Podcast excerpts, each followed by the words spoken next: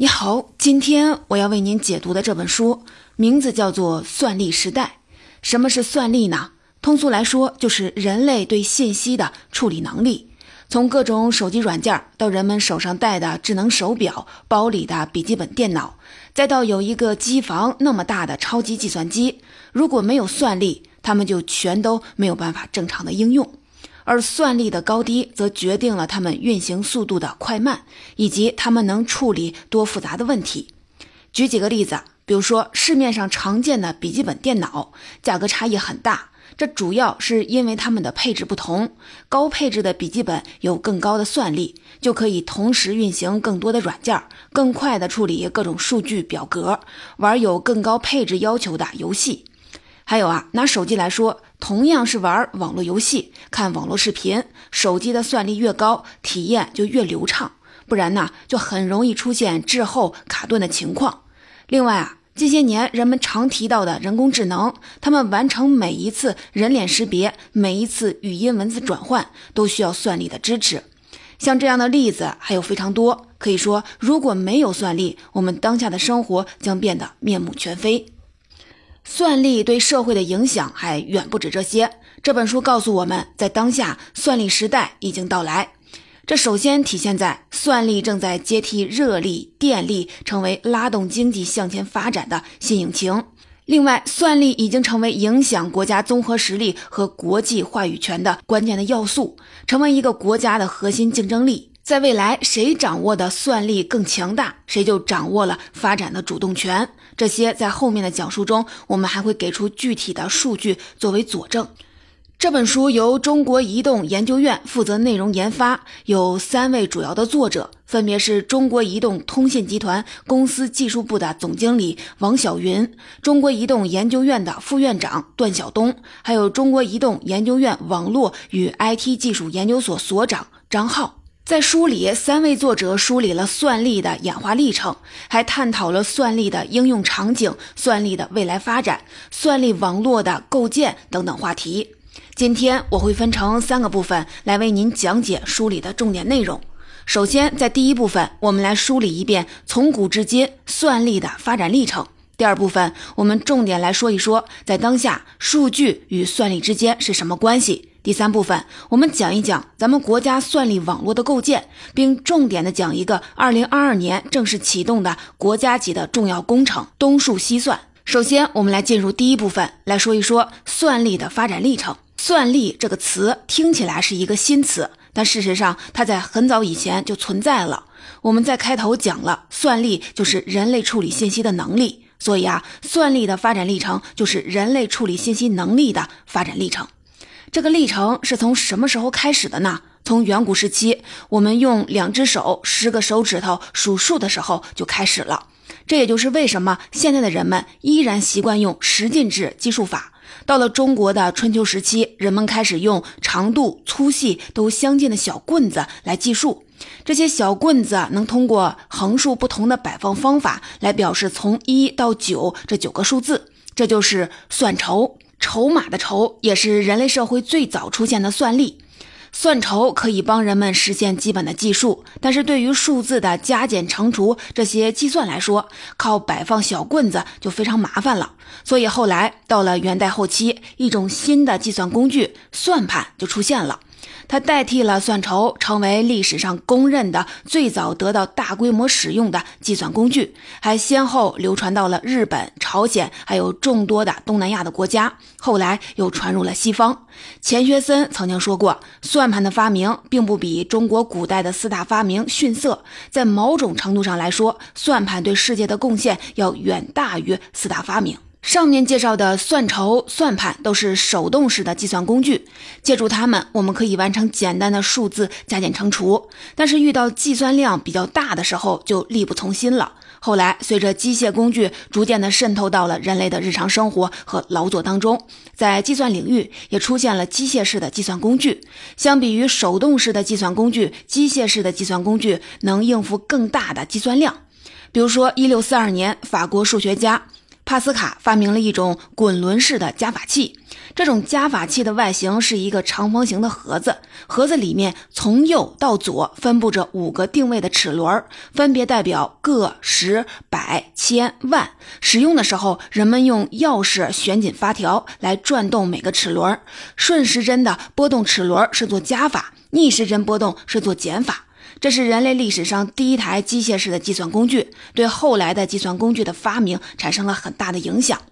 又过了大约三十年，到一六七三年的时候，德国数学家莱布尼茨在帕斯卡加法器的基础上进行了改进，让它能进一步的实现乘法和除法的计算。这台机器被人们称为莱布尼茨乘法器，是历史上第一台能进行四则运算的机械式的计算器。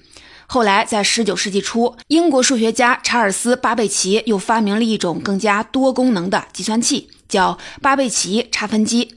那这台计算机比之前的厉害在哪儿呢？厉害在它不仅能计算，还能储存数据。具体技术细节我们不用去了解，大致就是它里面有齿轮式的储存库，每个齿轮可以储存十个数，齿轮组成的阵列一共可以储存一千个五十位的数。后来，在差分机的基础上，巴贝奇又发明了一种分析机。这种分析机由存储装置、运算装置、控制装置三部分组成。这种设计的思路为现代计算机的设计思想奠定了基础。时至今日，我们使用的计算机都遵循着这样的基本的设计理念。时间从巴贝奇生活的19世纪来到了20世纪中期，这个阶段，电子计算机出现了。这就使得人们的计算工具发生了质的改变，从机械工具变成了电子工具，从每一步都要人工操作变成了下达指令、自动计算。电子计算机的计算能力主要取决于它内部的芯片。从二十世纪中期的第一台电子计算机出现到今天，随着芯片性能的不断提升，计算机的体积越来越小，运算速度越来越快。从一开始占地面积一百多平方米，有一栋房子那么大，到现在只有一本书那么大，可以轻松地装进皮包。从一开始每秒可以运行几百至几千次的运算，到现在可以达到每秒上千万次、万亿次，甚至更高。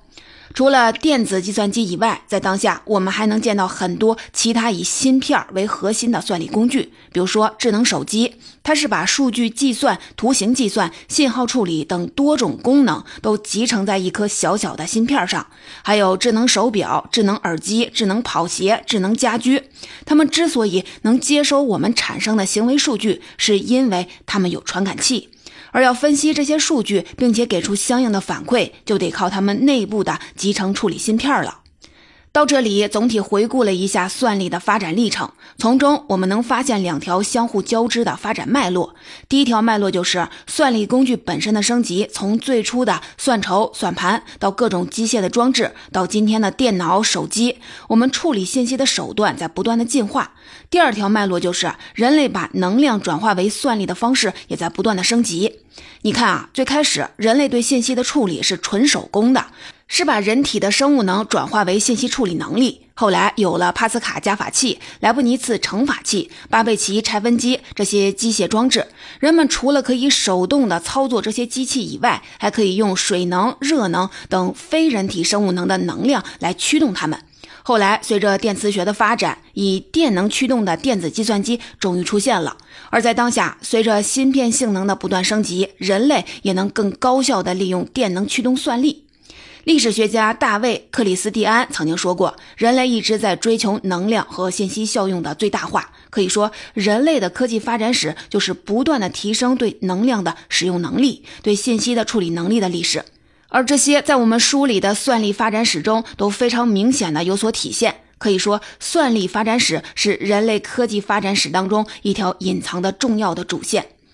刚才我们整体的捋了一遍算力的发展史。中国移动董事长杨杰曾经说，算力是继热力、电力之后新的关键生产力。的确啊，如果说第一次工业革命带给人们进入了热力时代，第二次工业革命带人们进入了电力时代，那么由计算机推动的第三次的工业革命，则带人们进入了一个算力时代。数据、算力和算法构成了这个时代最基本的生产基石。用阿里云中国区副总裁陈斌的话来说，就是数据是新的生产资料，算力是新的生产力，算法是新的生产关系。在这本《算力时代》里，作者并没有专门的对算法做讨论。不过啊，我们之前为您解读的《算法之美：从祖先到算法》《算法的陷阱》，很多本书都是专门讲算法的。感兴趣的话，你可以找来听一听。今天我们重点的来说一说书里面讲到的数据跟算力的关系，尤其是在当下，大数据跟算力之间到底是什么关系？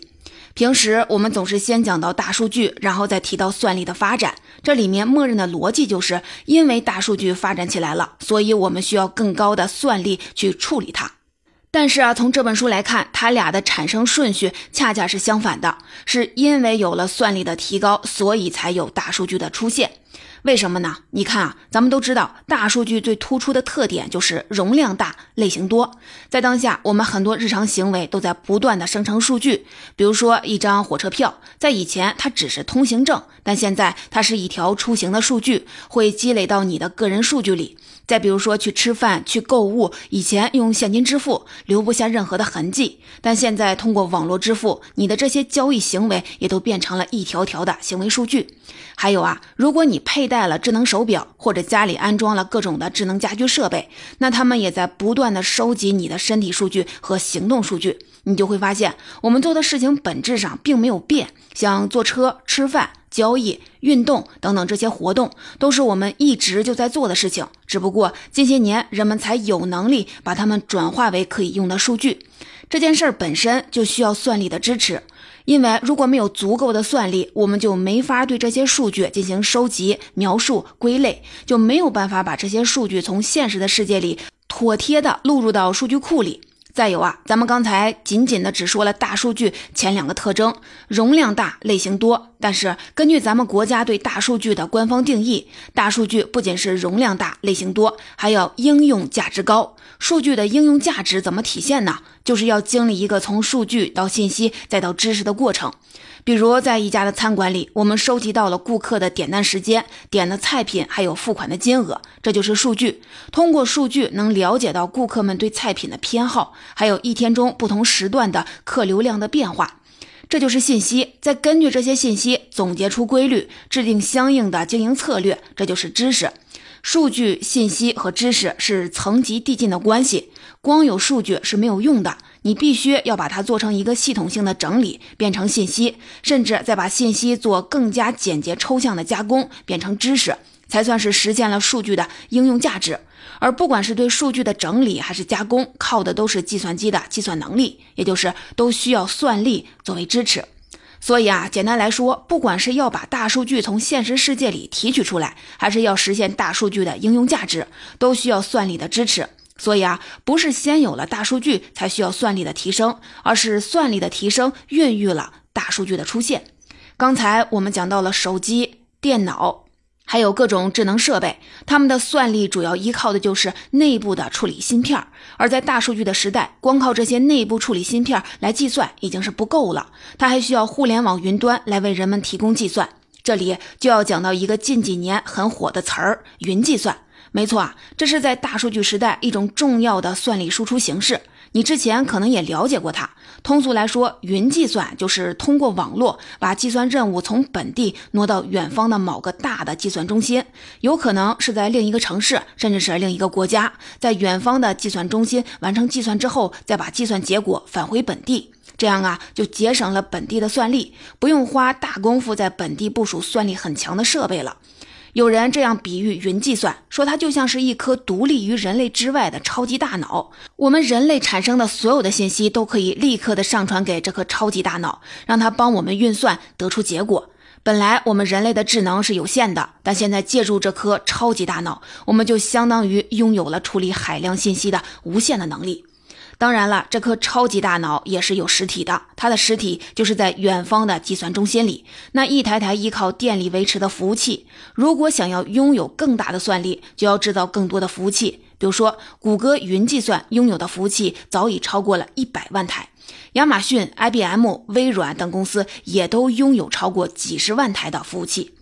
但是啊，云计算也不是没有缺点。比如说，一个云计算中心建立在 A 城市，在很多其他的离 A 城市很远的城市里，每天都有无数的人的数据传到了 A 城市的计算中心，计算完再传回去。那么这个时候的传输网络就像是挤了无数辆车的公路一样，容易发生堵塞或者是产生事故。这反映在我们的体验上，就是一些操作指令有延迟，加载不出来，或者是干脆就页面崩溃，出现错误。而有一种新的计算方式，能在一定程度上缓解这个问题，它叫边缘计算。书里把边缘计算称为是云计算的小弟，因为它是跟云计算一脉相承、基因相似的。边缘计算平台本质上就是在网络边缘，也就是在靠近用户的位置上构建的云计算平台，就类似于在我们刚才说的那条挤了无数辆车的公路的边缘，又支出了一些分叉的道路，疏通了车流。关于边缘计算的技术细节，我们在音频当中就不展开说了。感兴趣的朋友可以在原书的第七章中看到更多的细节。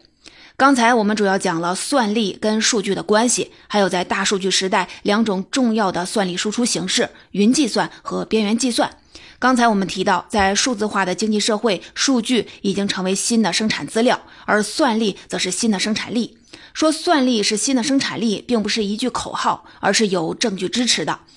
根据中国信息通信研究院的测算，在二零二零年，我国算力产业规模达两万亿元，直接和间接带动的经济产出加在一起是八万亿元。所以平均来看，在算力产业上每投入一元，将带动三到四元 GDP 经济增长，并且啊，算力产业规模每增长百分之一，能撬动 GDP 增长百分之零点二。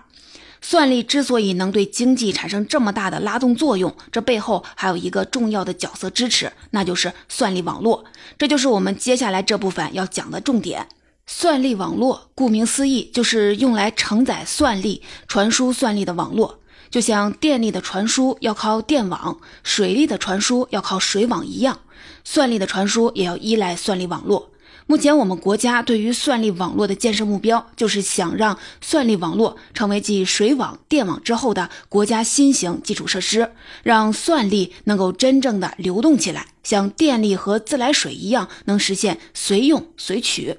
说到这里，你可能会产生一个疑问：刚才我们提到的云计算、边缘计算，不也是在努力的满足用户随时随地的算力需求吗？那云计算、边缘计算跟算力网络的区别在哪里呢？对于这个问题，书里有一个形象的比喻，我们可以想象一家品牌的连锁炸鸡店，在每个城市都有很多家的分店。如果是采用云计算、边缘计算的方式，那么这个炸鸡店的所有分店的个数和位置都是提前固定的。当一个人需要算力的时候，或者说饿了想吃炸鸡的时候，他只能去一家离自己最近的炸鸡分店去吃饭。如果这家分店正好是客满，那么他就得再去找别的家。如果所有的分店都客满，那就只能等着或者放弃这个需求。而在有了算力网络后，用户只需要打开某款软件，输入关键字“炸鸡”，就可以搜索出此刻最适合去的炸鸡店。软件还能自动的规划出行动的路线，指引用户前往。而且啊，算力网络除了可以指引用户去已有的炸鸡店外，还可以在离用户最近的地方快速的建一个炸鸡店，不会让用户的需求落空。我再来把这段话翻译一下，就是在有了算力网络后，你打开算力网络平台，输入自己的算力需求，就可以找到此刻最能满足你需求的算力应用。平台还会帮你打通你跟算力应用所在的算力节点之间的网络连接。而且啊，算力网络还可以根据客户当前所在的位置，在离用户最近的地方，快速的直接拉起一个算力应用，并指引客户前往。总结来说，就是算力网络比云计算、边缘计算的灵活性更强。在算力网络搭建完全之后，算力就真正的流动起来，成为我们能够随取随用的一种资源。那么，我们国家的算力网络建设现在进行到什么阶段了呢？书里告诉我们，在当下，我国算力网络建设的第一个关键目标是实现东数西算。这里面的数指的是数据，算就是我们今天一直在说的算力，也就是对数据的处理能力。东数西算就是把我国东部地区的数据调到西部地区来计算。它和著名的南水北调、西电东送、西气东输是同一个系列的工程，分别解决水电气和算力的全国统一调配问题。为什么东部地区的数据不在东部地区计算，而要调到西部地区呢？这是因为一个用来储存和处理数据的数据中心，不仅要占用很多的土地资源，而且能耗也非常高，对电力和水资源的需求很大。东部地区的情况就是土地和能源都比较的紧缺，但是要计算的数据又非常多。西部地区的情况就是要计算的数据相对是少一些，但是土地和能源比较充足。实行东数西算，能让东西部这种对算力的需求和供给失衡的情况得到解决，提升资源的使用效率。所以啊，在二零二二年的二月，国家发改委联合多个部门印发了通知，同意在京津冀、长三角、粤港澳大湾区、成渝、内蒙古、贵州、甘肃、宁夏等八个地区启动建设国家算力枢纽节点，这标志着东数西算工程正式启动。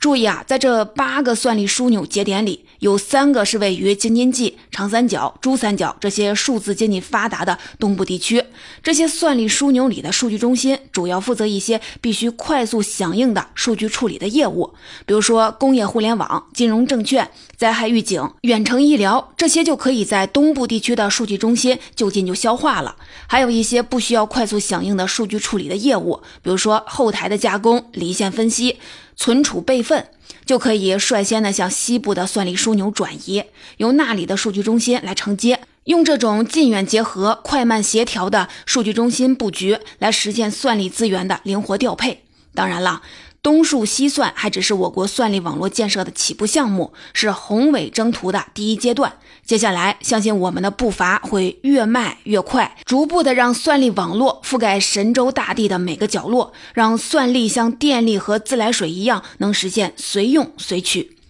总结，以上就是《算力时代》这本书里我想跟您分享的重点内容。下面我们一起来总结一下。算力的大小代表着人类对信息处理能力的强弱。回顾算力的发展历程，我们就能看到，从原始社会的手动式的计算，到后来的机械式的计算，再到现代的电子计算、数字计算，算力集中代表了人类智慧的发展水平。如果说第一次工业革命带人们进入了热力时代，第二次工业革命带人们进入了电力时代，那么由计算机推动的第三次工业革命，则带人们进入了一个算力时代。数据、算力、算法构成了这个时代最基本的生产基石。具体来说，就是数据是新的生产资料，算力是新的生产力，算法是新的生产关系。在当下，人类要处理的数据体量迎来了爆炸式的增长，大数据的概念频繁的出现。平时呢，我们总是先讲到大数据，然后再提到算力的发展。这里面默认的逻辑就是，因为大数据发展起来了，所以我们需要更高的算力去处理它。但是啊，这本书提醒我们，不管是要把大数据从现实世界里提取出来，还是要实现大数据的应用价值，我们都需要算力的支持。所以啊，如果没有算力的提高，根本就不会有大数据的出现。后面我们还讲到了两种在大数据时代常见的算力输出方式：云计算和边缘计算，也讲到了。它们跟算力网络的区别，总结来说就是算力网络比云计算、边缘计算的灵活性更强。在算力网络搭建完全之后，算力就能真正的流动起来，成为我们能够随取随用的一种资源。而在当下，我国算力网络建设的第一个关键目标是实现东数西算，也就是把我国东部地区的数据调到西部地区来计算。它和著名的南水北调、西电东送、西气东输是同一个系列的工程，分别解决水电气和算力的全国统一调配问题。最后，我们从中国放眼到全球，中国信息通信研究院在二零二一年的九月发布了一份《中国算力发展指数白皮书》，在里面我们就能够看到各国的算力规模和 GDP 水平呈现出了一个很强的相关性。在二零二零年，算力规模排名前三的国家和 GDP 排名前三的国家是一致的。其中，美国占全球总算力的百分之三十六，中国占百分之三十一，日本占到了百分之六，欧洲作为一个整体占到了百分之十一。目前，全球算力处于加速增长的阶段。二零一六年到二零二零年，全球算力规模平均每年增长百分之三十，而二零二零年到二零二五年，预计全球算力规模。增速会再上一个台阶，达到每年增长百分之五十。世界主要国家都在投入巨资，加快算力的布局。算力已经成为大国战略竞争的新焦点。可以说，在算力时代，谁掌握先进的算力，谁就能掌握了发展的主动权。而了解算力，则是对所有想要参与这个时代的人一个最基本的要求。